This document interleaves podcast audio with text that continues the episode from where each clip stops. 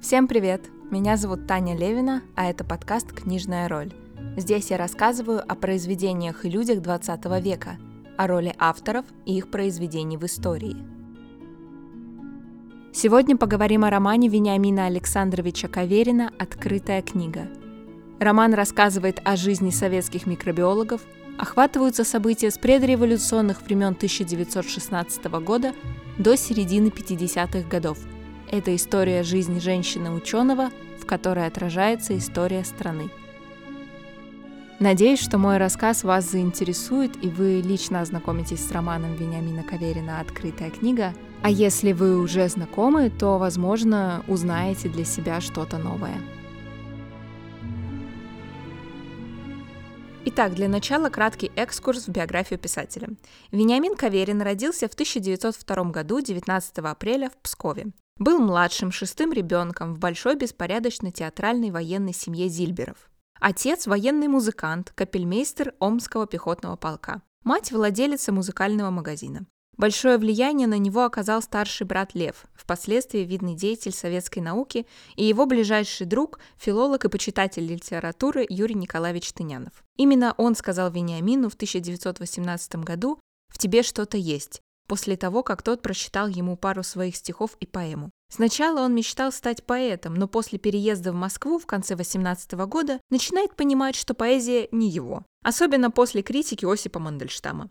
Все меняется, когда, разочаровавшись в Москве, он переезжает в Петроград в 1920 году в семью к своему уже родственнику Юрию Тынянову, так как тот женился на сестре Вениамина Елене.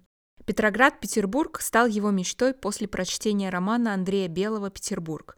Именно там он поступил в два университета. В Ленинградский институт живых восточных языков на отделение арабистики, которое окончил в 23 году, и историко-филологический факультет Ленинградского государственного университета, который окончил в 1924 году. Они свели его с удивительными людьми, такими как Лев Лунц, Виктор Шкловский, Михаил Зощенко, Максим Горький, Здесь он вступил в литературную группу, хоть в мемуарах именует ее орденом и настаивает на этом. Орден Серапионовы братья. Был издан всего лишь один сборник, здесь и за границей. Но встреча всех участников ордена оказала влияние на каждого из них. Впоследствии многие стали, так сказать, партийными работниками, писали только то, что нужно, приемлемо, словом, не писали ничего своего, ничего, что волновало их в душе. Но вначале это был старт в мир литературы. Но не только судьбоносным оказался Петербург в литературе, еще и в личной жизни. Жизнь свела его с Лидией Николаевной Тыняновой, сестрой Юрия Тынянова, переехавшей также учиться в Петроград. Их отношения развивались долго, трепетно и очень осторожно. В дальнейшем Лидия Николаевна стала детской писательницей и продолжала дело обожаемого ею старшего брата. Писала книги об исторических личностях, но не в жанре публицистики, а в жанре прозы, исторического романа. Как бы это ни было странно, но дети не продолжили дело родителей, а продолжили дело их братьев. Дочь Наталья стала фармакологом, а сын Николай – вирусологом.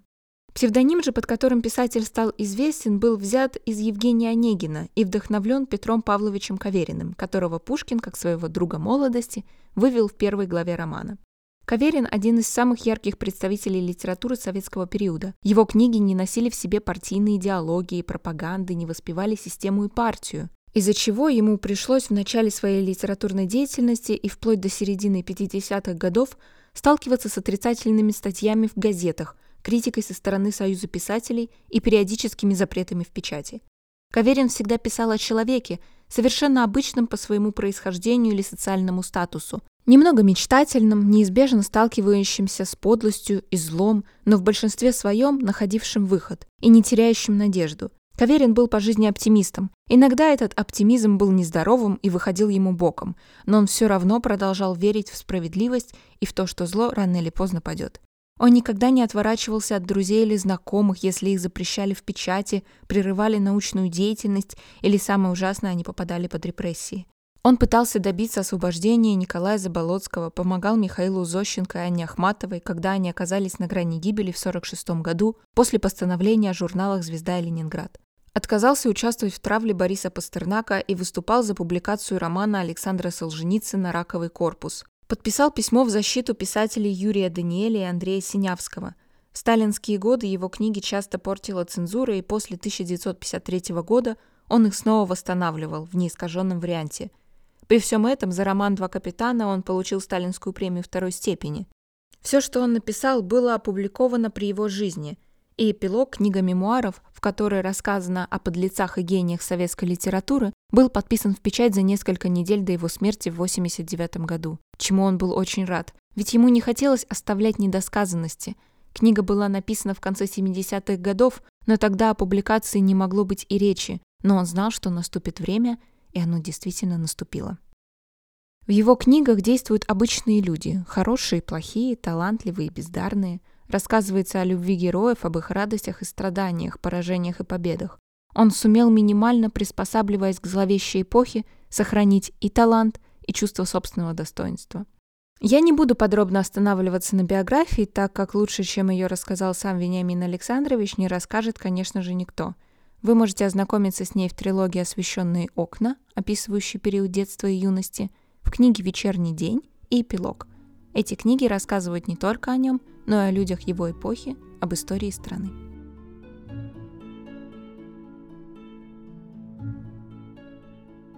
Роман «Открытая книга» — это трилогия. Каждая часть именуется как «Юность. Поиски надежды». Публиковалась постепенно, по мере написания, в 49, 52 и 56 году.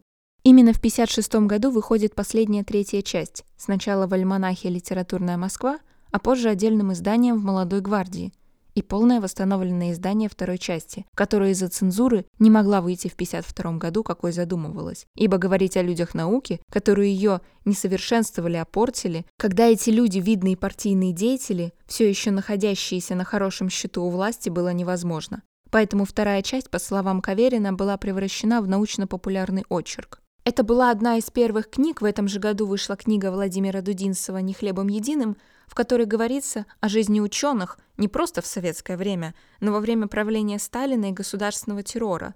Роман, в котором люди, болеющие наукой, стремящиеся сделать жизнь людей лучше, сталкиваются с чиновниками и бюрократией, которая мешает их светлому делу. Истинные люди науки не имеют того положения, которое занимают директора главных научных институтов страны, но, боясь за потерю своего положения, готовы пойти до конца, чтобы его сохранить, вплоть до написания доносов для устранения своих конкурентов. В книге «Эпилог» Каверин так описывал процесс создания. В открытой книге сюжет играет второстепенную роль. Здесь нельзя было обойтись без рамки времени, без истории страны, с которой соотнесена биография моей героини.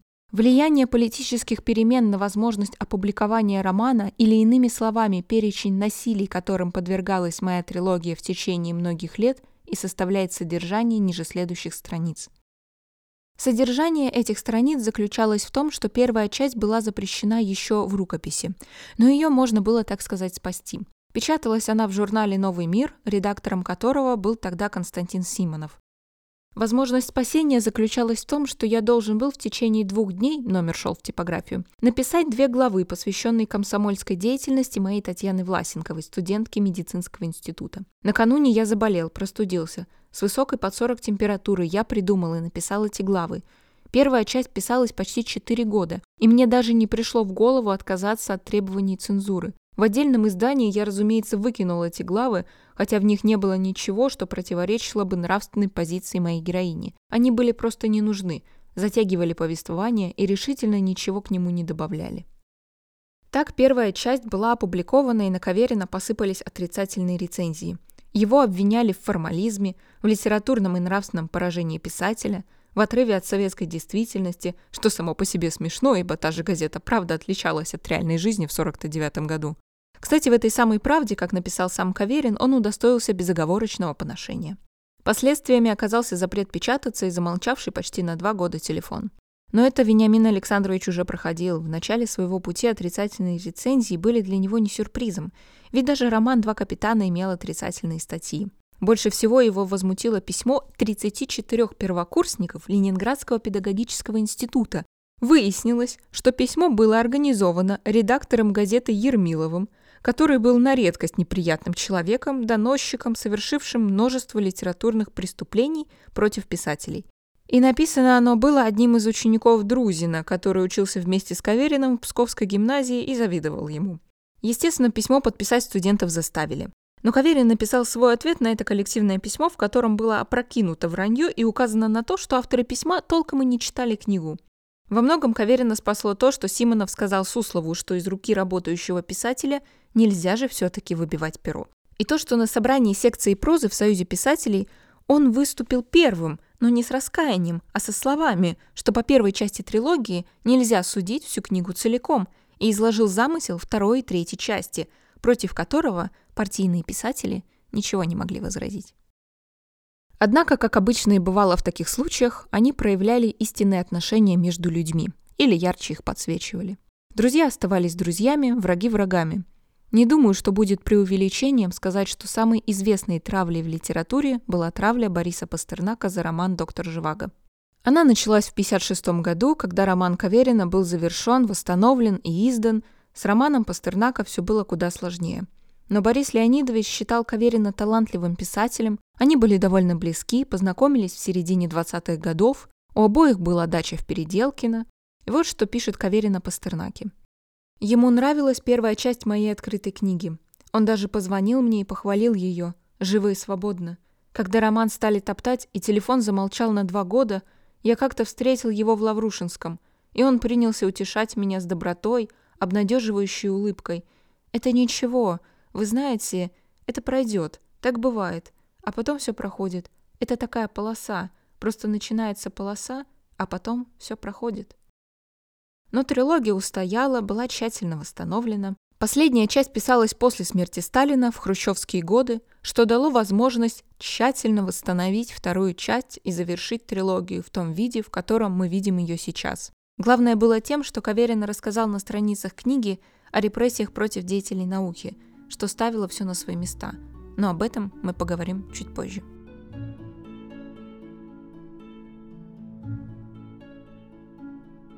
Роман «Открытая книга» — это трилогия. Каждая часть именуется как «Юность», «Поиски», «Надежды». Для начала напомню, с чего история начинается и как она развивается. Итак, повествование в романе ведется от первого лица и транслируется в форме воспоминания. Это воспоминания Татьяны Петровны Власенковой, советского микробиолога. Действие книги начинается во время Первой мировой войны в городе Лопахин. Перед нами 11-летняя девочка Таня из Посада – которая работает судомойкой в трактире Алмазовых и становится случайной пострадавшей в дуэли двух гимназистов, когда возвращается домой. Один промахнулся, а другой со словами «А черт с тобой!» выстрелил в сторону и попал в нее. Решив взять на себя ответственность, он отвез ее к себе домой, куда приехал врач военного госпиталя, и ее благополучно спасли. Пуля прошла на вылет. Так она и оказалась в доме Львовых, Отец семейства Дмитрий Львов был адвокатом. Его убили черносотенцы в Киеве, когда он ехал с заседания в пролетке. После этого его жена Агния Петровна переехала в Лопахин к своему брату-микробиологу Павлу Петровичу Лебедеву вместе с двумя сыновьями Митей и Андреем. Гимназистом, который попал в Таню, был Митя, а стрелялся он с Раевским из-за их общего любовного интереса – гимназистки Глаши Рыбаковой. В доме, где жили Львовы, было депо проката рояля и пианино, которым заведовала Агния Петровна. Обо всем этом ей рассказывает Андрей, с которым у них сразу завязалась дружба. Их дядя, старый доктор Павел Петрович Лебедев, занимается плесенью. Всюду в его комнате стоят предметы, на которых растет плесень. У него есть теория, что плесень может быть полезным лекарством, и по мере своих сил он пытается ее развивать. Отец у Тани неизвестно где, он попросту бросил семью. Мать до войны была портниха, но из-за войны исчез спрос, денег ни у кого нет, поэтому она занимается гаданием. Однажды Павел Петрович обнаружил, что девочка знаток в области гаданий, но не знает, сколько будет семью девять. Он решил дать Тане, не имеющей возможности учиться в гимназии, начальное образование. Начал рассказывать ей о существовании удивительного микроскопического мира и власти, которую тот имеет над человеческим организмом. Конечно, из ряда вон выходящий случай приводит девочку в дом Львовых. Но все то, что встречает ее в этом доме, его обитатели, условия жизни, детали быта, вряд ли подходит под категорию экзотического и способно поразить лишь воображение ребенка, выросшего в условиях крайней бедности и тоскливой однообразной жизни. Впоследствии Татьяна не раз улыбнется своим детским воспоминаниям о первом знакомстве с семейством Львовых. Став взрослой, она понимает все несоответствие своих тогдашних представлений с истинным положением дел – ведь они были далеко не богатой и не преуспевающей семьей. Но девочке их дом кажется сосредоточением всего самого интересного, любопытного, не похожего на то, что до сих пор изо дня в день окружало ее. И наступает 1917 год. Девочка, она еще не способна понять и оценить весь масштаб происходящих в стране перемен, но с первых дней революции в ней живет ощущение чего-то необычайного. Подобно многим прежде далеким от политики, Таня постигает новый революционный мир. Через маленькие события, волнующие маленький город. Теперь она поступает в первую трудовую школу, переезжает с матерью из убогой комнатки в посаде в прекрасную комнату в квартире бывшего прокурора судебной палаты. Таня первой части трилогии по-настоящему счастливый человек. Даже вопреки многим личным невзгодам, смерть матери и старого доктора, сложные взаимоотношения с вернувшимся в Лопахин отцом, вопреки этому трудному времени, с которым совпадает ее юность. О трудном и тяжелом времени, связанном с гражданской войной, голодом, разрухой, почти не говорится. Во-первых, это объясняется тем, что Лопахин находится примерно между Москвой и Петроградом. По моим предположениям, это Ярославль. Собственно, город не находится на Урале, в Сибири или на юге страны, где по несколько раз сменялась власть, и о хоть каком-то мирном течении жизни не могло быть и речи. Во-вторых, Детское и юношеское восприятие мира и то, что для людей ее возраста и социального положения годы революции остались в памяти не трудностями и материальными нехватками, которые были уже давно привычными, а прежде всего своей преобразующей стороной и перспективами, строящимися, открывшимися перед вчера еще подавленными личностями. Но здесь же упоминается голод 1921 года. Нансен и Памгол в Лопахин привозят голодающих по Волжье, и весь город включается в помощь людям, находящимся в тяжелейшем физическом состоянии. Таня наверстывает то, чего было лишено ее бедное безрадостное детство. Школа, друзья, общественная работа, споры и диспуты, книги, самостоятельные спектакли. Все это делает ее жизнь до предела насыщенной и рождает чувство, что будет еще более прекрасное будущее, в котором великое будет совершаться каждый день. В первой части трилогии молодое поколение советской страны мечтает сделать много нужного и уже не мыслить себе жизнь без служения большой цели, без того душевного горения, что озаряет все вокруг. Но вместе с тем это поколение, которое было так воодушевлено созданием нового, лучшего, прекрасного, а в конечном итоге практически все их стремления были разрушены. Конечно, это не та книга, где было бы это ярко выражено, но зная историю, можно понять, как много таких людей с верой в прекрасное будущее, с желанием сделать жизнь лучше, столкнулись с людьми, которым это все было совершенно неинтересно и не нужно. И в угоду своему тщеславию и малозначительности, но зато с высоким постом, они будут стремиться его сохранить, ради чего будут уничтожать самое светлое. Но с этой темой мы столкнемся позже. А пока детство заканчивается, Таня хочет стать актрисой, но в институте ей дают понять, что это не ее. Отпустив эту мечту, она возвращается к медицине, ведь именно Павлом Петровичем, который первым показал ей этот невидимый мир, и памятью о нем, что будет жить в ней на протяжении всей истории, и обуславливается ее выбор. Он образец истинного ученого, открывателя, мечтающего обратить все внимание еще на неиспользованные возможности науки, на благо народа. Плодотворная работа Татьяны над проблемами, в свое время поставленными старым доктором, как бы знаменует преемственность традиций между поколениями. Лекции Павла Петровича не раз помогают ей при учебе в институте. Интереснее микробиологии для нее теперь нет ничего.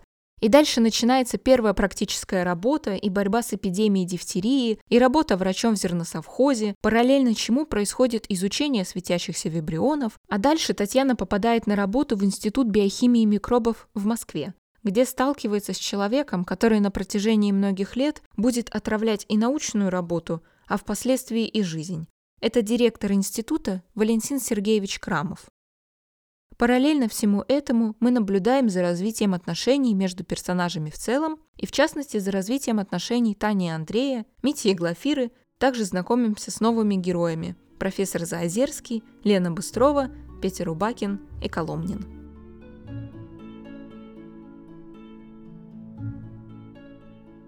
Это были основные аспекты, на которых развивается действие романа. Теперь углубимся в него более детально и проанализируем героев и события. Итак, в основу легла история создания отечественного пенициллина, препарата на основе плесневого грибка, первого антибиотика, выведенного в романе под названием крустазин. Главная героиня романа Татьяна Петровна Власенкова, ученый-микробиолог. Главное в ней то, что она не старается кому-то угодить или понравиться. Она всегда честна как в отношениях с собой, так и в отношениях с другими. У нее есть принципы, талант, сила воли, любовь к близким людям. В своем деле она отважная, отчаянная, способна идти на риск женщина, но такому человеку трудно приходится в советской действительности. У каверинских героев есть идеал личности, человека, который участвует в их жизни, освещая ее изнутри и поддерживает постоянное чувство недовольства собой. Для Татьяны образцом становится старый доктор Павел Петрович. Начатое им дело она доводит до успешного завершения, но идеал, волнующий героиню и дающий ей жизненную энергию, оказывается еще шире, чем служение науке. В доме Львовых Таня знакомится с назидательной книгой «Любезность за любезностью». Она узнает оттуда совершенно новые для себя правила приличия, но особое впечатление производят на нее следующие слова. При всех обстоятельствах жизни девушка должна быть добра без слабости, справедлива без суровости, услужлива без унижения, остроумна без едкости, изящно скромно и гордо спокойно. Этот едва ли не пародийный список добродетелей опирается, однако, на вполне серьезные этические представления – и схож с характеристикой пушкинской Татьяны в восьмой главе Евгения Онегина. Неторопливо, не холодна, не говорлива, без взора наглого для всех, без притязаний на успех, без этих маленьких ужимок, без подражательных затей. Этот кодекс поведения был для Пушкина внешним выражением его идеала женственности. Таня Власенкова и несет в себе черты идеала и страдает от неполного ему соответствия. Сдержанное и постоянное напряжение незаметно пронизывает всю структуру романа. По ходу действия Таня противопоставляется Глафире, существу ограниченному и жестокому, но по прихоти судьбы и природы, наделенному как раз тем, чего мучительно недостает главной героине. Таня проваливает Глафиру на школьном совете – и это случается как раз после того, как она становится невольной свидетельницей свидания Глафиры с Митей. В дальнейшем, правда, Глафира мстит Тане гораздо более жестоким и безнравственным образом, когда лжет о ней Львовым, что та бросила Павла Петровича, а потом, что и письма Кречетовой, актрисой, с которой у Павла Петровича в молодости был роман, опубликовала. По сути дела, она все свои действия перекладывает на нее. Татьяне неприятно Глафира – еще в детстве ее глубоко поразило, как та сбежала с Раевским до свадьбы с Митей, а потом вдруг снова к нему вернулась. Таня и Андрей возмущены тем, что Митя много лет положил на жизнь с женщиной, которая им постоянно пользовалась. Но, может, она все же его любила? Если в Татьяне воплощается любовь чистая, то в Глафире порочная. Отвращение к порочной, низкой любви, а не ревность, является основой ненависти Тани к Глафире. Вопрос, заданный в стихотворении Николая Заболоцкого «Некрасивая девочка». И что есть красота, и почему ее обожествляют люди? Сосуд она, в котором пустота? Или огонь, мерцающий в сосуде? Заболоцкого и Каверина волновала проблема внутреннего и внешнего, в полную меру ее трагической серьезности. Внешняя красота – это одно, а грация души – красота душевная – это все-таки другое. Прекрасно, когда они сочетаются в человеке, пребывают в полной гармонии, но в жизни мы гораздо чаще имеем дело с расхождением между внутренним и внешним. Романтические отношения не являются основой сюжета. Это побочная линия, играющая на развитие персонажей, один из компонентов жизни, присутствующий в книге, а не связующее звено со всем и вся. Но все же отношения между персонажами непростые. Бывают моменты недоговоренности, и нежелание первым заговорить или написать. Но так или иначе, все проблемы они выясняют. Дружеские отношения Тани и Андрея сложились моментально. Но тут же у Тани появилась влюбленность в Митю, который видит в ней только друга и младшую сестру. Постепенно у Андрея возникают к Тане чувства, которые он, как человек, всегда находящий рациональное объяснение, не может себе объяснить. Он пытается даже признаться ей, как мы понимаем, в любви, но не находит слов. Когда через пару лет они снова встречаются, для него уже все ясно, для нее нет. И только снова через два года она понимает, что все-таки любит его. Ее всегда тянуло к нему, потому что он был тем, кто ее понимал. В конечном итоге их отношения строятся на чувстве нужности, уважения, открытости друг к другу. Вскоре у них рождается сын, которого в честь старого доктора они называют Павлом. Но и Митя в итоге встречает Елизавету Сергеевну, которая бескорыстно и искренне его любит. Она врач-хирург, поэтому и в научной теме прекрасно его понимает. и с ней он обретает семью, о которой всегда мечтал. Человеческие слабости или противоречия делают героев реальными и достоверными. В судьбе Татьяны есть легкая фабульная аллюзия, по-видимому, непреднамеренная или преднамеренная. Каверин дал ей имя пушкинской героини. Примечательно, что этого последовательно избегали многие поколения прозаиков во имя избежания придирчивых аналогий. После в большом э, романе имя Таня, Татьяна появится в «Докторе Живаго» Пастернака. В «Мите» есть нечто онегинское. Наконец, последняя фраза от имени Тани «Ведь я всю жизнь была влюблена в вас» прямо-таки напрашивается на сравнение с классическим «я вас люблю», к чему лукавить. Из этой аналогии следует, во-первых, что пушкинский сюжет столетия с лишним спустя не утратил своей актуальности, а во-вторых, что в любовном треугольнике открытой книги, который на самом деле практически незаметен, отражен не какой-нибудь частный случай, а ситуация вечная и важная. Таня говорит, что была влюблена, а может все еще и влюблена в Митю, но все же не может без Андрея. Влюбленность и любовь – это разные вещи. Таня влюблена в Митю как в некий идеал, но любит все же Андрея. Ее внутренний мир дисгармоничен, причем причиной неудовлетворенности жизнью таятся не только в обстоятельствах, но и в каком-то неосознанном ощущении собственной незавершенности, собственного несовершенства по высокому счету. Все силы своего разума она отдает главному делу своей жизни – науке. А на все остальное времени и сил уже не остается. Ей просто не хватает времени на собственный анализ.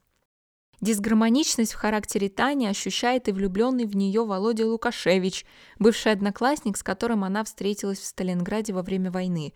Он пытается объяснить все профессиональной нагрузкой. Женщинам нельзя заниматься наукой. И тут появляется тема «женщина в науке». Действительно трудно сделать так, чтобы хватило на все, и на дом, и на любовь, и на науку. Но причину эмоционально-душевной нехватки не стоит сводить к чему-то одному – Тут и внешние обстоятельства играют свою роль. У Каверина же любовные и семейные проблемы Татьяны решаются деликатно. Их роль в сюжете романа пропорциональна тому месту, которое данная сфера занимает в жизни. Татьяна – живой человек, волнуемая тревогами и заботами своего времени, своей страны, бескорыстно и воинствующего гуманиста, все отдающего людям, непримиримого к любым формам несправедливости, произвола, неправды. Сложная профессия делает Татьяну, быть может, чересчур сильной, но в героине все равно остается достаточно женственности, слабости и утонченности. Возможно, что Дмитрий и Андрей слегка инфантильны, в любовных отношениях они сразу попадают в зависимость от женщин, и тем не менее, оба они остаются в целом и мужественными, и твердыми людьми. Долговечнее те характеры, в которых преломилось множество равноправных перед лицом жизни конфликтов. Все образы – это реальные жизненные характеры. Если к герою можно отнестись как к живому человеку, значит он действительно существует, значит он действительно живет.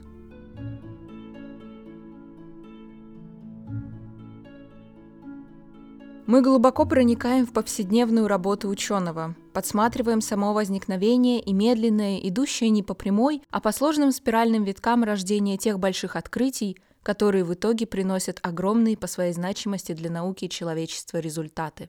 Все герои делятся на людей науки – Таня, Андрей, Митя, Рубакин, Быстрова, Мерзляков, Коломнин – и людей лженауки – Крамов, Скрипаченко, Крупенский, Мелкова – и критерием здесь является даже не ум и не талант. Нет, главным критерием является вера в науку.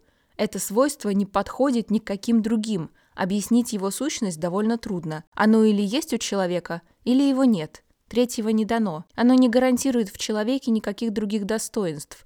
Наука и нравственность образуют в открытой книге не тождество, а равноправное сравнение.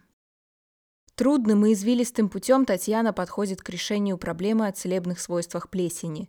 Все начинается с интереса к лекциям Павла Петровича о защитных силах природы. Студенческие опыты по подавлению жизнедеятельности микробов с помощью веществ, содержащихся в самом же организме. Наблюдение за усилением свечения холероподобных вибрионов в присутствии плесени – это те основные моменты, побуждающие Татьяну задуматься над особыми свойствами плесневого грибка. Ну и, конечно же, дань старому учителю, стремление вернуть и открыть его труд, доказать, что это не псевдонаучный бред. Конфликт Татьяны с Крамовым является основным для второй половины книги. В его основе лежит столкновение науки и бюрократии. Конфликт носит принципиальный характер, затрагивающий самые насущные проблемы состояния и развития советской науки. Их все обостряющее несогласие на научном поприще отражают полную противоположность и несовместимость их общественных позиций, что не дает почву для примирения. На протяжении сюжета происходит, так сказать, моральная деградация Крамова. Каверин прослеживает течение болезни под названием «разрушение личности», анализирует ее причины и как это способствует высокому положению в науке и одновременно ведет к гибели, как моральной, так и физической. Крамов отрицательный персонаж. В нем нет ничего, что смягчало бы его образ. В его душе темное начало давно и окончательно восторжествовало над светлым. Пожилой человек с круглой лысеющей головой, которую он держал немного набок с бледными висящими щечками и пухлыми улыбающимися губами. Впервые в романе появляется как будто эпизодический персонаж, а потом все более масштабно входит в сюжет. И сразу становится понятно, что он далеко не положительный персонаж. И на это указывает то, как Митя возмущен его появлением. «Ведь ты знаешь, что я не выношу этого святошу. Вот уж действительно елейный удав. Кстати, Заозерский только что сказал, что он собирается выступить против меня на докладе. Крамов чистолюбив, холоден, расчетлив, очень неравнодушен к жизненным благам. При этом его считают крупным ученым с мировым именем, основоположником теории иммунитета, но это былые заслуги и уже устаревшие. Он начинал превосходно на уровне Виноградского или, скажем, Гамалеи, говорит о нем Рубакин. Его репутация безупречна, большой вес в научном мире, видные посты, и ко всему этому место директора солидного теоретического института. Татьяна довольно скоро убеждается в том, что интересы Крамова направлены против интересов науки, но за Крамовым сила, которая все возрастает. Благодаря сильному научному имени имитируется целое научное направление, которое в определенных исторических условиях становится господствующим. Теория ради теории его кредо. Браться за новое ему не хватает не только теоретического энтузиазма и горения, но даже банального желания. Его самый главный страх – неудача, которая неизменно случается в поисках нового. Гораздо проще создавать видимость деятельности, чем подвергать себя риску. Эгоизм – трагедия Крамова. Причина преступных действий, которые превращают его в тормоз, мешающий успешному развитию науки. Появление Татьяны в стенах института сразу вводит сумятицу, дух перемен и жажду открытий. Начинается страх за свою репутацию и место. Успешные начинания Татьяны и ее коллег по внедрению в промышленность достижений микробиологии, выработка ароматизирующих микробов для маргарина, создание нового способа хранения зернистой икры, при случае будут очень невыгодно оттенять работу института в целом, ведь за долгие годы из его стен не вышло ни одного практического полезного исследования. Передача лаборатории промышленности – это попытка от нее избавиться, но Татьяне и ее сотрудникам удается этого не допустить. Но это только первый шаг, который делает Крамов. Но следующий шаг делает Татьяна и ее единомышленник Рубакин, которые пытаются вывести Крамова на чистую воду на собрании, но она проваливается. Крамов умело переводит конфликт в удобную для него плоскость, прибегая к демагогии и пуская в ход политические угрозы. Он отмахивается от работы над плесенью, называя ее антинаучным бредом, при том, что именно он по существу украл труд Павла Петровича у Раевского, то есть сказал, что купит, но ничего не заплатил. Раевский долгое время пытался купить переписку с Кречетовой из-за материальной выгоды, но всегда получал отказ. Уезжая в Петроград, Таня оставила чемодан с рукописями и письмами покойного Павла Петровича на хранение отцу. И тут для Раевского идеально легли карты. У отца были проблемы с алкоголем. Тот вынудил его отдать письма, но вместе с ними пропали и рукописи. Осознав свою вину, отец дал клятву, что не успокоится, пока не найдет Раевского, который вскоре после публикации писем исчез. Прошли годы, и он таки нашел его. Татьяна поехала к Раевскому, и выяснилось, что у него рукопись украл один жулик. А как же еще называется человек, который берет у вас вещь, обещает заплатить, а потом и вещь не отдает, и денег не платит? Им оказался Крамов. Он собирал редкие книги и бумаги, которых, похоже, было много так называемого антинаучного бреда. Добиться результата в работе над пенициллином Татьяне помогают ее коллеги и друзья-соратники. Это общность и знание того, что ты не один, и помогают преодолевать невзгоды, учиненные Крамовым. Вопреки запретам она продолжает работу над пенициллином и тогда же достигает первых результатов. Даже идет на риск и пробует вылечить болезнь катистогеной первыми полученными образцами. И в итоге препарат работает. Татьяна с Леной Быстровой выступили в обществе микробиологов с докладом о первых результатах, но дальнейшую работу приостанавливает начавшаяся война. Крамов же убежден в бесплодности таких исследований. Он продолжает препятствовать, даже когда убеждается в огромном теоретическом и практическом значении этих трудов у англичан, предлагает закупать препарат, а не наладить производство в собственной стране. Но тут вдруг наркомздрав соглашается наладить производство в стране. Благодаря усилиям Татьяны, теперь Крамов пускает в ход слухи и клевету, дабы очернить работу ее лаборатории. Визит профессора Норкроса – отличный повод для Крамова показать всем, что работа Татьяны была хуже по сравнению с англичанами, и предлагает сделать соревнование – дуэль, чтобы узнать, чей препарат окажется более эффективным. Но нет, советский препарат, оказывается, действует даже лучше, чем английский. В своей речи Крамов нагло врет, что всегда верил в плесень, что это чудо науки. Но Татьяна не может слышать эту ложь и в свою очередь говорит о том, что Валентин Сергеевич – всегда препятствовал этой работе. Для Крамова это удар, причем удар при видных деятелях науки и партии, и он вспоминает, что есть средства и более эффективные в борьбе с теми, кто портит твою репутацию, что всегда можно поставить знак равенства между своими врагами и врагами народа. Он не может уничтожить Власенкову физически, но может уничтожить морально.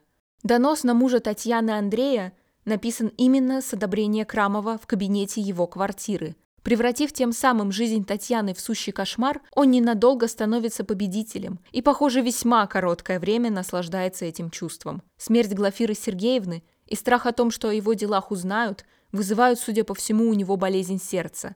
Так или иначе, наказание его все же настигает, хоть и не такое, какое хочется порой для подобных людей.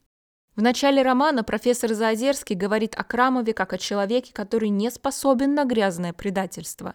Теперь он не достоин ни звания человека, ни тем более ученого, так как в своем слепом страхе за сохранение места под солнцем, в своей ненависти ко всему талантливому, обгоняющему его, поступается и честью, и совестью.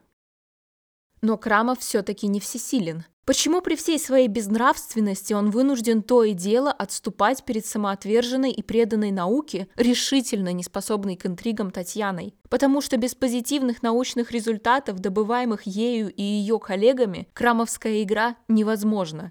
Ложь существует только как тень истины, а зло как тень добра. У лжи и зла нет собственной, незаемной энергии. Они вынуждены идти на уступки истине и добру. Крамов почти понимает это, но это его не оправдывает.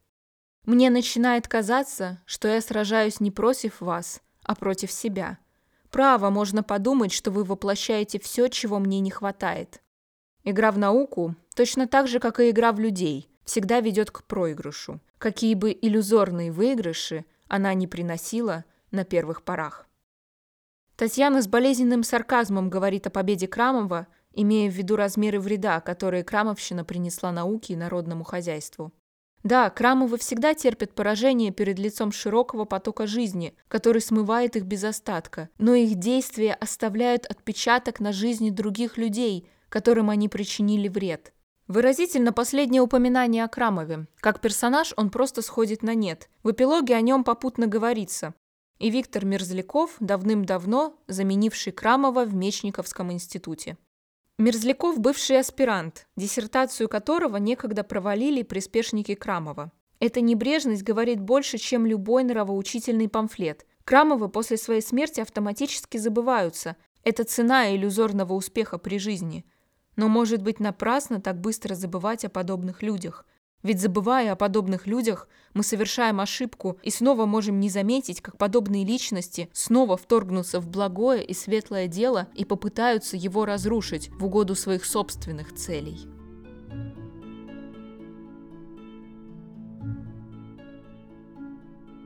Андрей Львов, муж Татьяны, душевно тонкий, чуткий, высоконравственный человек – Стремление дойти до сути вещей соседствует в его натуре с твердостью воли, настойчивостью в достижении цели, с широким политическим кругозором, талантом врача и способностями организатора. Поэтому слова Машеньки о том, что ему не место в Анзерском посаде, что его ждут иные, более значимые дела, являются не просто субъективным мнением, а отражают истинное положение дел.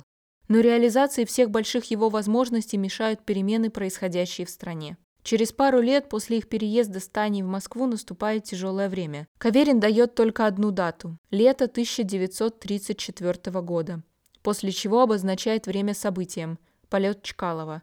Это уже июнь 1937 года. Большой террор. И становятся понятны слова Тани.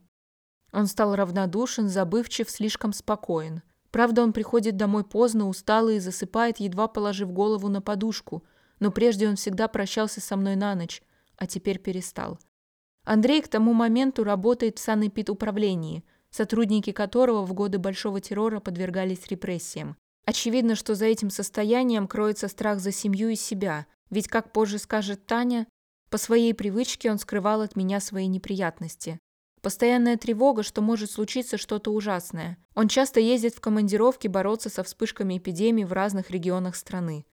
Обычно, вернувшись из командировки, Андрей подробно рассказывал о ней, и это было интересно, потому что всякий раз он встречался с новой загадкой, которую обязан был решить, как бы это ни было трудно. Но были другие загадки, о которых, вернувшись в Москву, он не говорил ни слова. Молчаливый приезжал он домой, и по его задумчивости, по заметному усилию, с которым он старался в семье забыть о том, что тревожило и возмущало его, я понимала, что он снова, в который раз, столкнулся с недоверием, мешавшим работать и граничившим с преступлением. И уже совершенно точную характеристику времени мы видим в следующих словах. Правда, теперь Андрей, когда он бывал в Москве, значительно раньше возвращался с работы, но возвращался он расстроенный, раздраженный, усталый, и мы говорили шепотом о тех необъяснимых пугающих переменах, которые происходили в стране. Этими переменами, конечно, были все новые и новые аресты. С этого момента можно уловить как бы маркеры на полях, по которым мы подходим к моменту доноса и ареста. Далее, в это же время, когда Андрей после болезни приезжает раньше из санатория по вызову своего начальника Малышева, так как Захарин арестован, это был видный работник санэпидуправления, безупречный человек, один из основателей нашего здравоохранения. Он часто бывал у нас, именно поэтому Малышев и вызвал Андрея.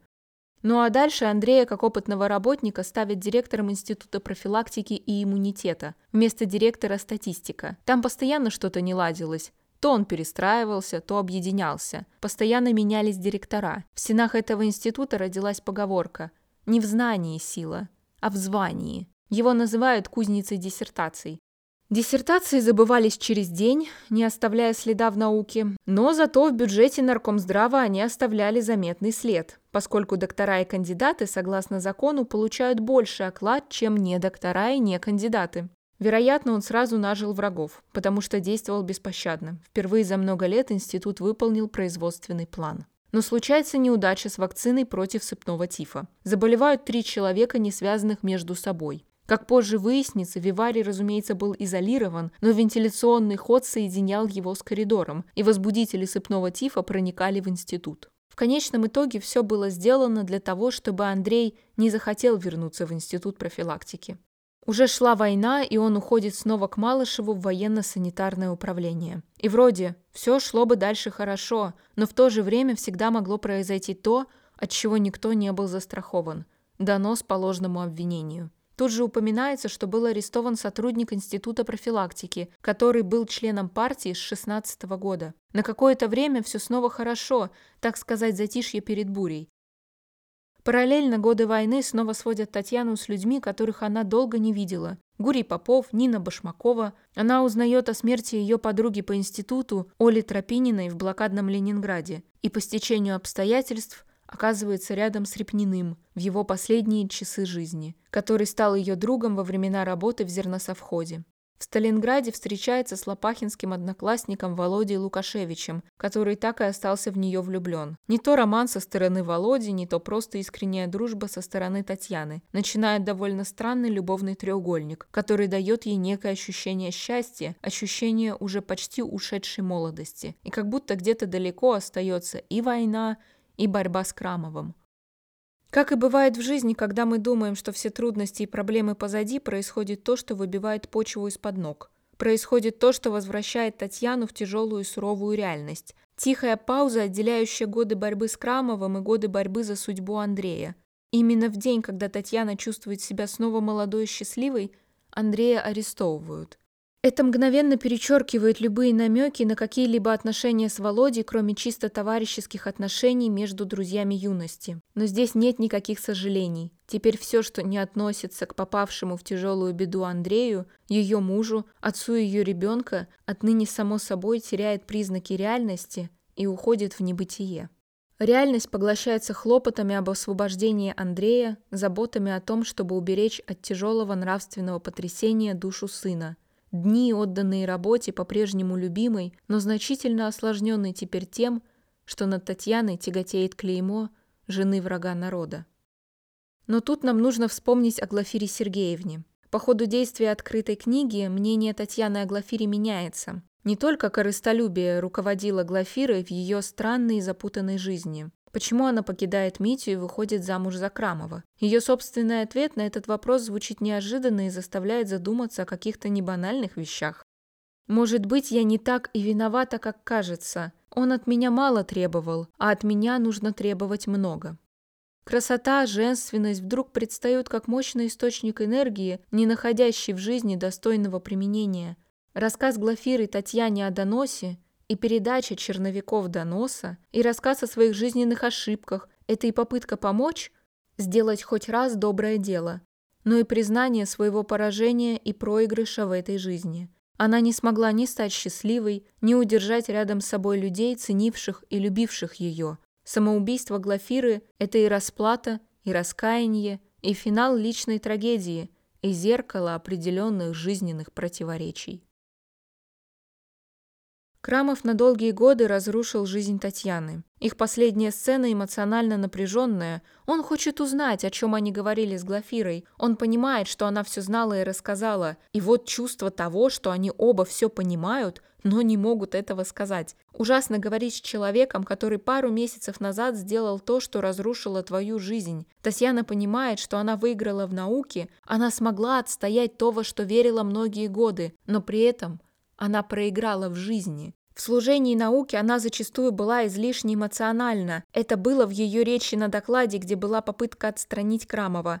Это произошло и во время визита профессора Норкраса. Вероятно, я мог бы поставить в безвыходное положение и вас, тем более, что у вас есть слабая черта. Вы неосторожны. Но всякий раз меня останавливает какое-то необъяснимое чувство. Мне начинает казаться, что я сражаюсь не против вас, а против себя. Право, можно подумать, что вы воплощаете все, чего мне не хватает. После визита Норкраса его уже ничто не останавливало. Глафира говорит, что Татьяна над ним посмеялась, и похоже, что в глазах окружающих это было именно так. Для нее это было лишь изложением правды и реальной картины работы над препаратом, но для Крамова это был удар по репутации. И тут уже вечный вопрос, почему правда и эмоции неприемлемы, почему ценится подхалимство, зло и ложь, но на него нет ответа. Крамов не может уничтожить Татьяну физически, ведь под ее руководством было создано чудо-лекарство, но ведь человека можно всегда сломать и уничтожить морально, что он и делает. Конечно, у Андрея давно были счеты со Скрипаченко, одним из составителей доноса – но вряд ли бы он по своей инициативе написал донос, тем более, что его не воспринимали всерьез. Но имя Крамова – это уже совершенно другое, это известность. И, так сказать, бумагу от подобного лица не выкинешь в мусорную корзину. И никого не будет волновать, что Крамов никогда даже не работал с Андреем в одном институте, что Крамов человек, который не вылезает из собственного кабинета, в то время как Андрей, рискуя жизнью, боролся со вспышками эпидемий в разных регионах страны. Тут достаточно того, что он так сказал. А вы можете сколько угодно предоставлять опровержения и доказательства невиновности, но вы стоите ниже него, а значит уже проиграли. Ваше слово против его – ничто. Поэтому все письма, которые составляет Татьяна с Рубакиным и Мерзляковым, не подлежат ни рассмотрению, ни анализу. На подобное наложен негласный запрет. Но в те годы следователь не был обязан и не хотел листать какие-то бумаги, на которых не было даже входящего номера, не говоря уже о подписи и печати. Это было опасно, ведь за бумагами он мог чего доброго рассмотреть человека. А что может быть опаснее человека? Человека можно было рассмотреть только после 5 марта 1953 года, что и обуславливает довольно скорое возвращение Андрея в июне 1953 года, потому что сотни писем и заявлений Татьяны теперь было невозможно игнорировать. Андрей был арестован на фронте в мае 1944 года и провел в ГУЛАГе 9 лет. Даже начавшаяся война не может изменить внутреннюю политику страны, которая и не думает отказываться от прежних методов. Нет, и война является местом для сведения личных счетов. Аресты не прекратились и во время войны, и после нее. Такую же ситуацию мы видим и в романе Василия Гроссмана «Жизнь и судьба», где героя тоже арестовывают на фронте по доносу человека, который не просто хотел свести с ним счеты, у него была личная неприязнь, и военное время дало ему эту возможность. В главе об открытой книге в мемуарах «Эпилог» Каверин писал. Но прежде два слова о рухнувших после войны надеждах. Я уже упоминал, цитируя доктора Живаго, что война оказалась естественной объединяющей силой, что чувство локтя никогда еще не было так сильно и что в чем-то оно приблизилось к понятию свобода, потому что стремление защитить страну было невынужденным, то есть почти не нуждалось в приказаниях. Одновременно она показала силы обстоятельств, самоотверженную преданность стране, какой бы она ни была. Возгласы за Сталина и за Анну Каренину стояли рядом. Заслуживал ли потерявший в боях 20 миллионов народ не награды? Награды раздавались направо и налево, а нравственной передышки, отдыха, облегчения. Он надеялся на облегчение. Он надеялся, что после войны, доказавшей почти фантастическую преданность государству, хоть что-нибудь изменится, станет не так, полегче – без ежечасного страха, без унижений. Напрасная надежда. Ничто не изменилось, все те же острые блюда остались основным средством управления страной. По своей сути, с главы «Это было вчера» и до конца романа мы уже наблюдаем в романе повесть о том, что испытывает и чувствует женщина, когда ее мужа арестовывают. Конечно, первое, что приходит на ум, что это ошибка, что все прояснится. И это чувство сразу сменяется чувством отчаяния, что это конец, и они как бы постоянно сменяют друг друга. Видя женщин в очереди, она думает. Приемное Министерство внутренних дел. Долгое ожидание. Женщины ничем не похожие друг на друга и удивительно необычайно похожие. Молчаливые, но понимающие с полуслова – Озабоченные, надеющиеся, усталые, взволнованные. Вот эта, совсем молодая, с усталым лицом. Если бы она вчера заговорила со мной о ее муже, отце или брате, ведь я бы не поверила, что он так же не виноват, как Андрей. И страх, что от тебя отвернутся дорогие тебе люди, но нет, поддержка друзей смягчает силу морального удара, принесенного ей арестом мужа, и тем самым нарушает планы Крамова, надеявшегося надолго, если не навсегда, выбить своего противника из колеи. Крамов не понимает, какие отношения складываются у людей вне его круга. Он ведь не верит в то, что между людьми могут быть честные и доверительные отношения, основанные на общности взглядов, гуманистических взглядов, что людей можно любить, а не презирать.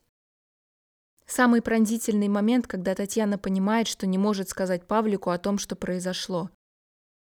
Он тоненький, чистый, честный. Он мужественный, справедливый. Как объяснить десятилетнему мальчику, который свято верит, что в нашей стране не может произойти ничего несправедливого и жестокого, верит, потому что мы его этому научили? Как объяснить ему, что это несправедливое случилось именно с его отцом? Как я скажу ему, что арестован отец, который всегда был для него образцом благородства и чести.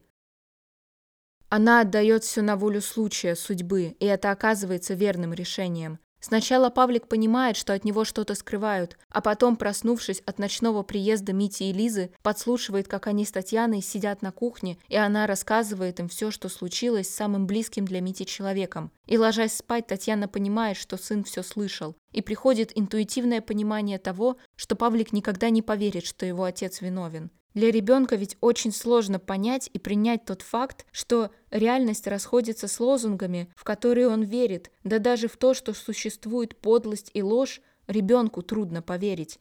И для многих семей это был очень длинный путь. Татьяна стойко выдерживает выпавшие на ее долю новые невзгоды, продолжая жить и исполнять свои обязанности, жить в ожидании и продолжая верить в то, что на смену ночи всегда приходит утро. Это образ сильной женщины, которая не сдается и продолжает бороться даже вопреки тому, что многим эта борьба кажется безнадежной.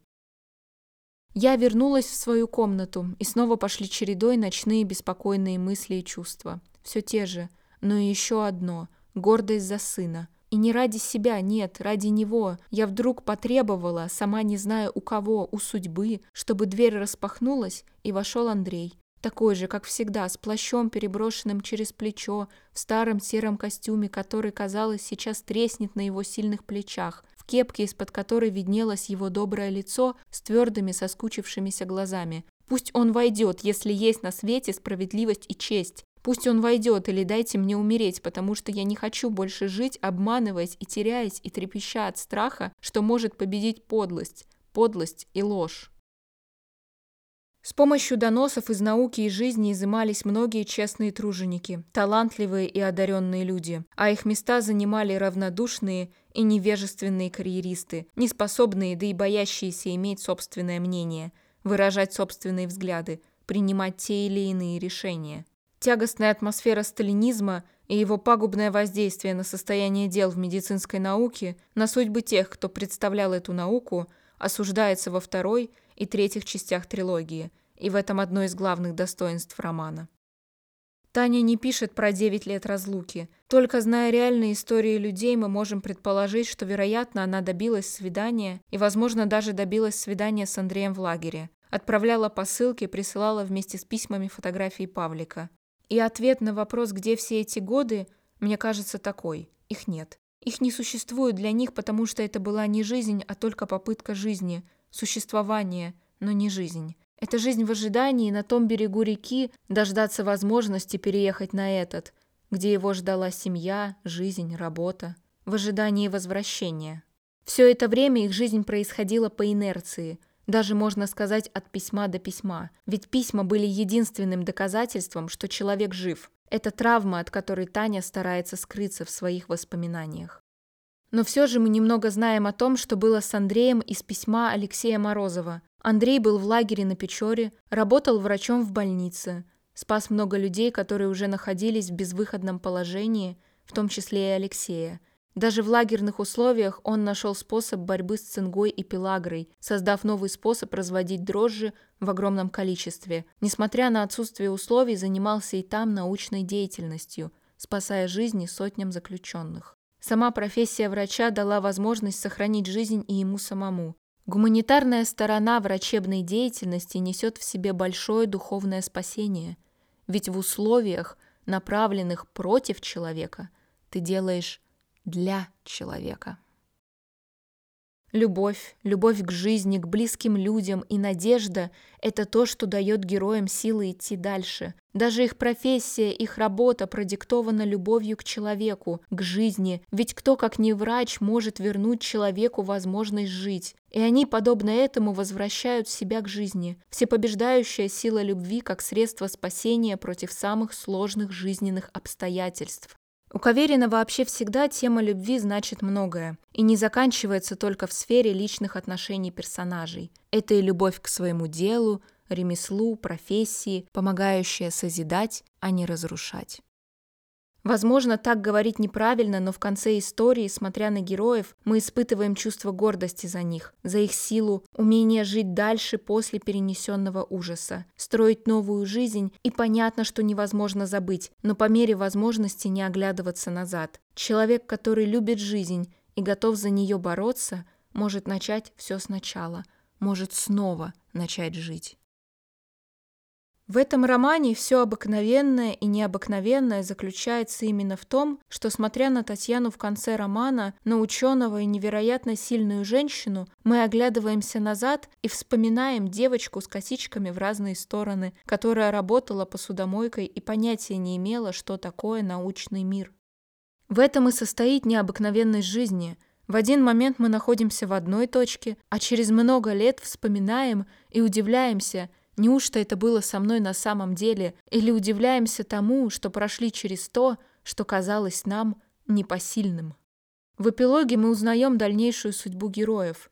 Митя, наконец, обретает семейное счастье, которое так давно хотел. У них с Лизой рождается сын Петя. И именно он, как старший брат, помогает Андрею снова вернуться к жизни, снова стать собой.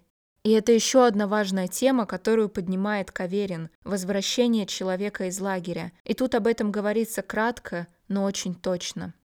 С поразившей меня сумрачной силой он постарался отстранить все, что мешало ему остаться самим собой. Но все-таки что-то мешало. Он был оскорблен болезненно, остро, и хотя никто не услышал от него ни жалобы, ни упрека, я знала, что он оскорблен, и что ему мешает жить это чувство. Ни я, ни Рубакин, который часто подолгу разговаривал с ним, не сумели возвратить ему подлинную душевную бодрость. Это сделала старая и новая дружба с братом. Они как-никак оказываются нужны друг другу. Их совместная работа по изучению рака является для них обоих спасением, потому что в ней выражается очень простое чувство – чувство нужности и значимости. И пока в научной борьбе пауза, после которой возникнут новые, еще неведомые конфликты, столкновение Власенковой с Крамовым не заканчивается полным разоблачением псевдонаучного противника. Все, увы, сложнее, и рядом с настоящей наукой еще долгое время будут время от времени произрастать Крамовы.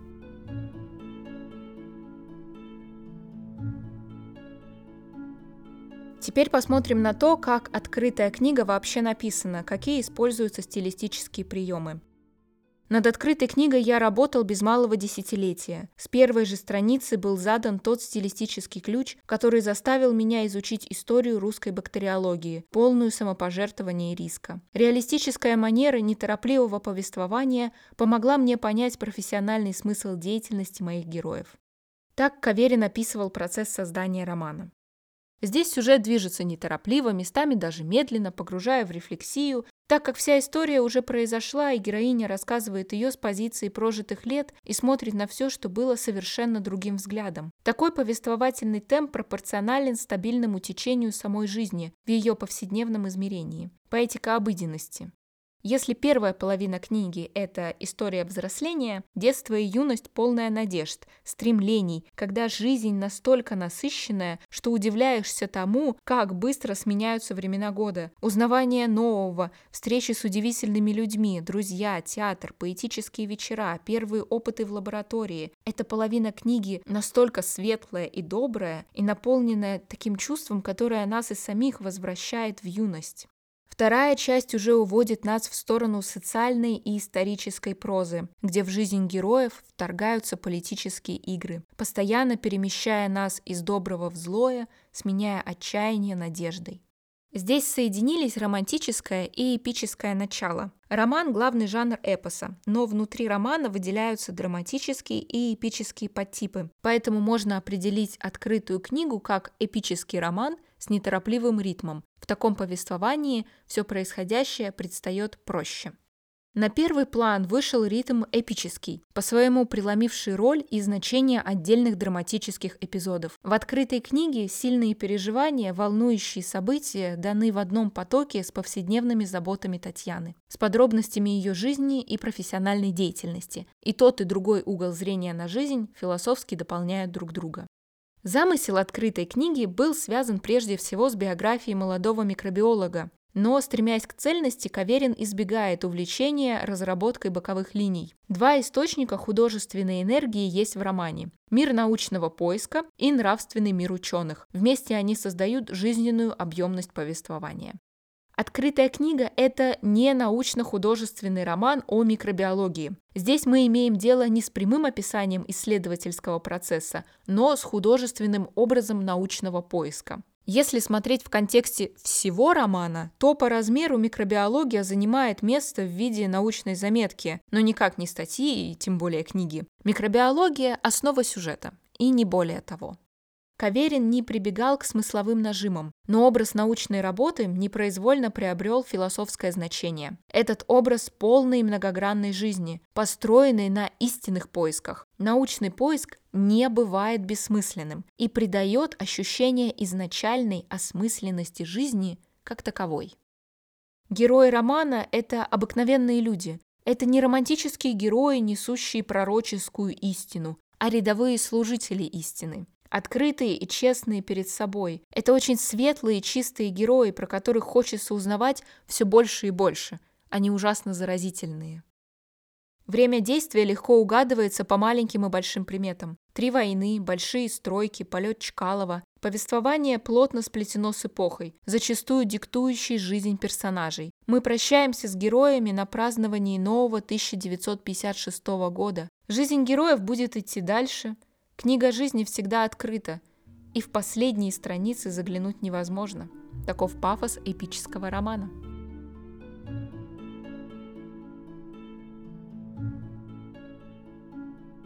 Теперь поговорим о том, что Каверин добавил в открытую книгу из собственной жизни. Материал его жизни, его семьи и друзей соединяются с вымыслом и избегается прямой автобиографизм. Те или иные события он накладывает на совершенно разных персонажей. Развитие отношений Тани и Андрея в некоторых сценах иллюстрирует развитие отношений Вениамина Александровича с Лидией Николаевной. Как-то само собой получилось, что мы с полуслова понимали друг друга, описывает он их отношения в жизни. Наверное, самым схожим является момент, когда в Анзерском посаде Таня получает от Андрея письмо, в котором он объясняется ей в любви. В жизни было так.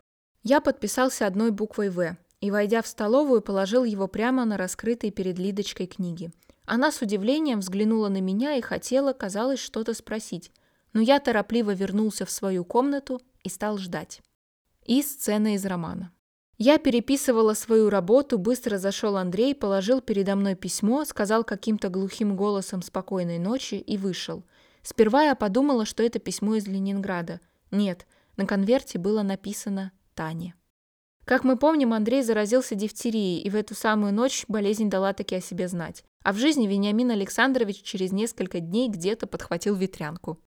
Андрей и Митя по-разному носят в себе черты характера и жизненные перипетии старшего брата Каверина Льва Александровича и его лучшего друга Юрия Николаевича Тынянова. Их мать Агния Петровна, конечно, воплощает Анну Григорьевну, которая также носила пенсне, владела музыкальным магазином, а после переезда в Москву не могла найти себе там место.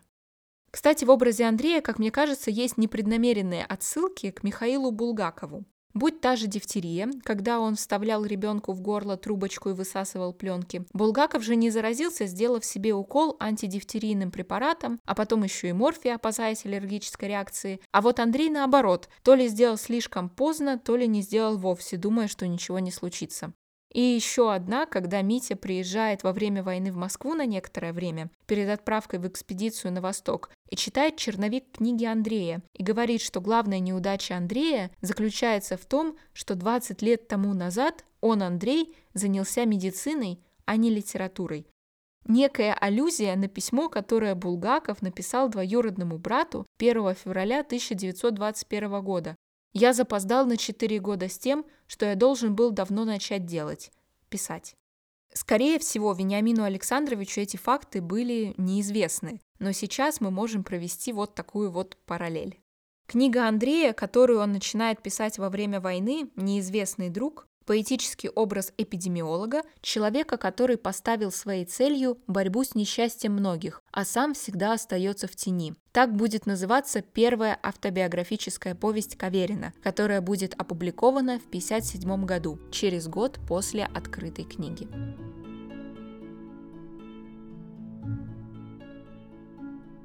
И в конце я хочу рассказать о тех людях, без которых этой книги бы не существовало. Прототипом главной героини была Зинаида Виссарионовна Ермольева, советский микробиолог и эпидемиолог, член Академии медицинских наук СССР, создательница антибиотиков в Советском Союзе. Зинаида Виссарионовна родилась в зажиточной казачьей семье, с золотой медалью выпустилась из Мариинской женской гимназии в Новочеркасске. Ее любимым композитором был Петр Ильич Чайковский. Прочтя книгу о нем и узнав, что он умер от холеры, решила, что когда-нибудь изобретет лекарство от этой болезни. В 16 году она поступила в женский медицинский институт, который за время ее обучения влился в медицинский факультет Донского университета. Со второго курса занималась микробиологией. Холера была у нее любимой темой. Она занималась ей со студенческих времен. Один из светящихся холероподобных вибрионов назван ее именем. В конце 20-х годов Ермольева разработала нормы по профилактике холеры. В конце 30-х создала холерный бактериофаг. Препарат, в котором соединены 19 видов микроорганизмов, способных уничтожать возбудителей не только холеры, но и брюшного тифа, дифтерии и других инфекций. Госпожа пенициллин, так ее назвал английский фармаколог Говард Флори. Она не только была моей безотказной помощницей во всем, что касалось научной стороны дела, не только предоставила мне полную возможность выбирать все, что могло мне пригодиться из ее многочисленных рассказов о своих первых шагах в науке, о своих победах и поражениях. Не только неоднократно показывала мне практическую и лабораторную работу, она поняла, что даже если меня постигнет неудача, все-таки хоть одна глава истории русской бактериологической науки будет написана. Усилия, которыми она справедливо гордилась, заняли в этой главе свое место. Начиная со второй части, я более или менее последовательно шел вслед за ее профессиональной биографией. Светящиеся вибрионы, открытие консервации икры, работа по фагу и, наконец, пенициллин с его предысторией, основанной на исторических данных. Писал Вениамин Каверин. Вторым прототипом был старший брат Лев Александрович Зильбер – Советский микробиолог, вирусолог, иммунолог, эпидемиолог, онколог, создатель Советской школы медицинской вирусологии. Его научная деятельность была отдана Мите и Андрею. Зинаида Виссарионовна и Лев Александрович были женаты около 10 лет, но после развода не прекратили отношения. Как писал Каверин, всю жизнь она любила одного человека, от первой до последней встречи, в течение десятилетий, Последняя произошла, когда он уже лежал в гробу. Это было не только бескорыстное, ни на что не рассчитывающее чувство, он оставил ее после десяти лет не слишком счастливой семейной жизни. Это было чувство безнадежное и вместе с тем не разоряющее, не опустошающее, а напротив, выстроившее душу. Оно было связано с постоянной, неотвязной тревогой за него, и для тревоги были серьезные основания. Зильбер три раза подвергался репрессиям. Первый раз его арестовали в 1930 году, когда он руководил подавлением вспышки чумы в Нагорном Карабахе. По возвращении в Баку был представлен к ордену Красного Знамени, но вскоре был арестован по обвинению в диверсии с целью заразить чумой население Азербайджана. Был выпущен через 4 месяца, возможно, по ходатайству Максима Горького, к которому обратился Каверин, но, скорее всего, благодаря хлопотам бывшей жены Зинаиды Ермольевой. В 1937 году руководил дальневосточной экспедицией Наркомздрава СССР по изучению неизвестного инфекционного заболевания центральной нервной системы. В ходе экспедиции была выяснена природа заболевания – клещевой энцефалит и предложены методы борьбы с ним. Сразу по возвращении был арестован по доносу о попытке заражения Москвы энцефалитом и сокрытия факта заноса энцефалита в СССР японскими диверсантами. В июне 1939 года был освобожден. В борьбе за его освобождение участвовали не только Каверин Ермольева, но и коллеги по дальневосточной экспедиции Шубладзе, Чумаков, Соловьев и другие. Но ранее, 20 февраля 1938 года, был арестован второй муж Ермольевой, эпидемиолог Алексей Захаров, который также был близким другом Льва. Его ей не удалось спасти. Он был расстрелян 3 октября 1938 года в Коммунарке. Его черты и научная деятельность также были отражены Каверином в образе Андрея Львова. В 1940 году Зельбер был арестован в третий раз и приговорен к 10 годам лагерей. Находясь в заключении, он часть срока отбывал в лагере на Печоре, где в условиях тундры из ягеля получил дрожжевой препарат против пелагры и спас жизнь сотням заключенных, погибавших от полного авитаминоза отвечал отказом на неоднократные предложения работать над бактериологическим оружием. Вспомнив об умении Зильбера получать спирт из ягеля, начальство направило его в химическую шарашку, где он начал исследование рака. За махорку заключенные ловили Зельберу мышей и крыс для экспериментов. В ходе исследований сформулировал новую концепцию происхождения раковых опухолей. В своем первоначальном виде она базировалась на двух основных положениях. Опухоли имеют вирусное происхождение, но вирус выполняет лишь инсценирующую функцию в опухолевом процессе. В 1944 году Зельбера освободили благодаря письму о его невиновности, направленному на имя Сталина. Подписано было многими – Гамалеи, Чумаков, Якобсон, Маргулис и другими, но на конверте Ермольева написала только одно имя – Николай Бурденко, главный хирург Красной Армии. По воспоминаниям самого Зильбера, письмо, как позже выяснилось, не дошло до адресата, но вызвало замешательство в высоких кабинетах НКВД. По освобождении сразу же публикует свою концепцию происхождения раковых опухолей в газете «Известия». На протяжении всего периода арестов Ермольева не прекращала за него бороться. Это было не только стремление спасти гениального ученого, который, несомненно, был нужен науке, но и стремление спасти человека, который был для нее дорог и важен.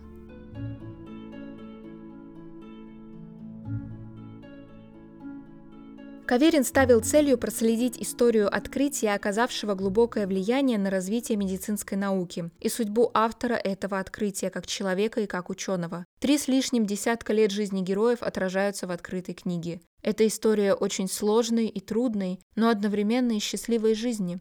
Маленькая девочка из полунищей семьи судомойки в трактире Алмазовых предстает перед нами Таня Власенкова в начале истории сильной женщиной и матерью, известным ученым, доктором наук, создателем препарата, спасшего тысячи человеческих жизней. С Татьяной Петровной Власенковой расстаемся мы в конце книги. Между этими крайними точками, двумя полюсами, пролегает целая жизнь.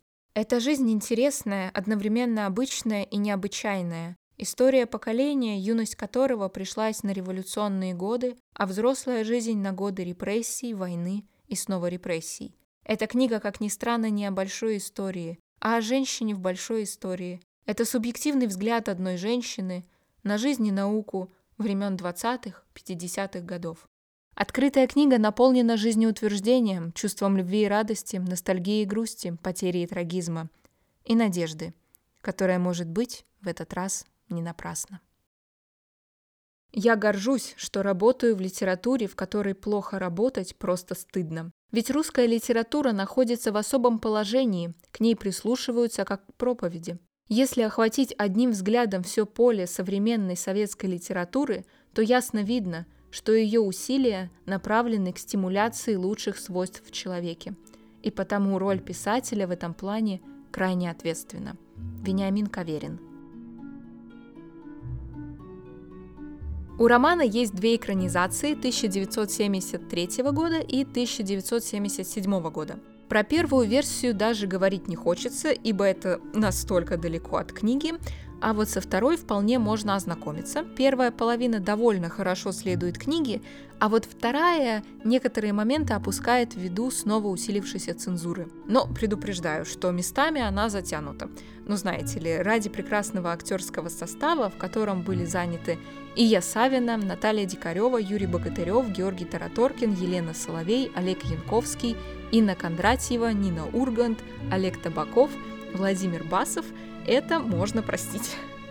Также есть радиоспектакль 1987 года, который лично мне нравится до безумия, поэтому тоже советую ознакомиться.